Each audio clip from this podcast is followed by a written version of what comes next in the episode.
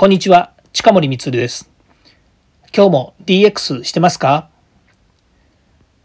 今日は DX 企画書のネタ帳番外編になります。テーマは、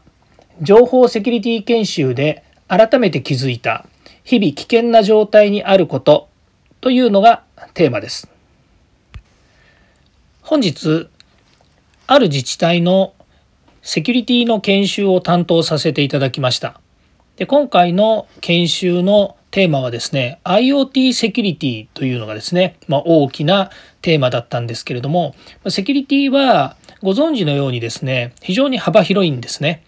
で、えユーザーの視点から見たセキュリティというのもありますし、企業にとってのセキュリティリスクとかっていうのもあるんですけども、基本的に今今日の IoT セキュリティというのは、どちらかというと情報セキュリティと言われているようにですね、えー、まあ、いわゆる、えっ、と、デジタルというか技術系の方のですね、セキュリティのお話が中心だったんですね。その中でですね、改めて、えー、私はその、えっ、ー、と、まあ、都合ですね、6時間、オペレーターも担当していたので、あの、研修、まあ、ほとんど聞いていたんですけれども、その中で、まあ、改めてですね、このセキュリティっていうものに関して、その、えー、大変な状況だなというかですね、日々その、まあ、セキュリティって、あの、本当にいたちごっこで、えー、ね、あの、まあ、あの、改めて言うのもなんですけれども、本当にあの、大変な世界だなっていうのを気づいたんですね。で、何が大変かっていうとですね、やはりそのハッカーとかですね、ホワイトハッカーとかいろいろハッカーとかっていう名前聞いたことある人もいると思うんですけども、まあ、人間が作ったですね、その技術の、まあ、いろんな、ま仕組みとかがあるわけですよね。で、それをですね、やっぱり突破して悪さをしようという人たちが、まあ、いるわけですよ。で、まあ、それはあのごく一部のことを言ってますけれども、まあ、そういうように、えーまあ、これはもう技術の話だけじゃなくて、まあ何でもそうなんですけれども、やっぱりその隙をついて何かをするっていうことは、これはもう、あの、これまでもずっとあのあったわけですよね。それがまあ、あの、いいこと悪いこといろんなことあるんですけれども、まあ隙間を縫うっていうことは、あの、できるわけですね。で、技術の話もそうで、まあいかにその突破されないかとか、いかに不正をさせないかっていうこともそのセキュリティの一部だし、それから先ほど言いましたユーザーセキュリティっていう話になると、あの、自分自身がそのセキュリティに対してのしっかりとしたリテラシーを持つですね、えー、例えばパスワードは漏らさないとか人に教えないとか、分かりやすいパスワードにしないとか、まあ、そういうようなことも含めてですねあのセキュリティっていうのはあるわけですね。で、そのセキュリティに対するいろんなその企画だとか、それから指標だとかっていうものもありますし、もういろんな定義があるんですよね。ただ、毎年毎年やっぱりどんどんどんどんどんどんこう、えー、まあ技術も進化しますしそれから、えー、まあ、抜け穴みたいなものっていうのもどんどんこう、まあ、見破られたりとかですねハッキングされたりとかっていうことも含めてですねあのこの私たちがいる今の世界ですねこの情報セキュリティっていうのはもう非常に大変なことになってるなっていうふうに思うんですよ。ところが一般のユーザーの人ってあんまりあのセキュリティに関して意識高くないですよね。例えばパソコンでセキュリティソフトを入れてるから安心ですねっていうふうに皆さん思われてますよね。で確かにセキュリティソフト入れてるから安心な面もあるんですけどやっぱり安心じゃない部分っていうのもあるんですね。プロからしてみたらセキュリティソフトが入ってようが何しようがあのまあいろんな方法であの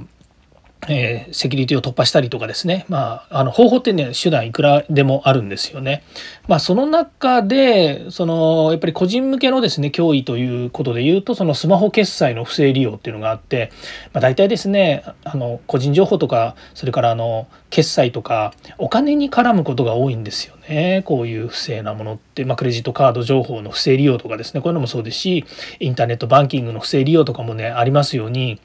個人向けのものって、まあ、ほとんどお金に絡む部分が多いんですよね、まあ、これ怖いですよね。で僕自身は今まで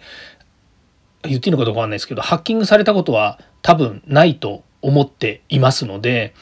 で自分が例えばねセキュリティ上しっかりとやってますよって自分もなんかあのかっこいいこと言ってますけどできてるかどうかなんて分かんないんですよね。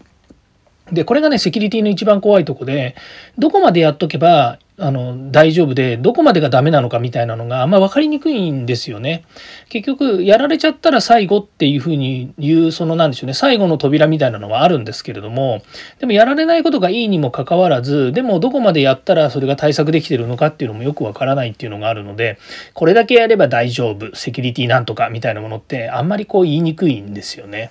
で企業側とか組織のやっぱりあのリスクっていうとその標的型攻撃って言われてるようにですねあの例えばあのパソコンあのメールでですねあのウイルスを仕込まれてですねでパソコンでそれで、えー、バックドア作られて入られちゃったとかですね、えー、それからあのトロイの木馬とかって昔あったと思うんですけどそういったものがですねやっぱり脅威になるわけですね。で最近のメールとかですねあのフィッシングのサイトとかですね本当によくできてますよね。もう誰作ったのこれっていうほどなんかね銀行によく似たホームページ作ってみたりとかあとはねどっかのクレジットカード会社から送られてきたようなメールの作り方とかねあとはもう開きたいっていうのをそそられるようなね文言とかよく考えてますよね本当に。ということで、えー、いたちごっこだとは言いましたけれども、日々この情報セキュリティですね。まあ、今日の研修のテーマは IoT セキュリティなので、またさらにね、こう話を進めていくと、えー、その、えー、街角に置かれている監視カメラの機器のセキュリティとかですね、まあそういったものも出てくるんですけれども、それでも私たちユーザーがですね、やっぱ日々、こう、えー、アップデアップデートをしなければいけないインシデントっていうんですけど、問題。えー、そういったあの事故ですよねそういったものがやっぱりたくさんありますので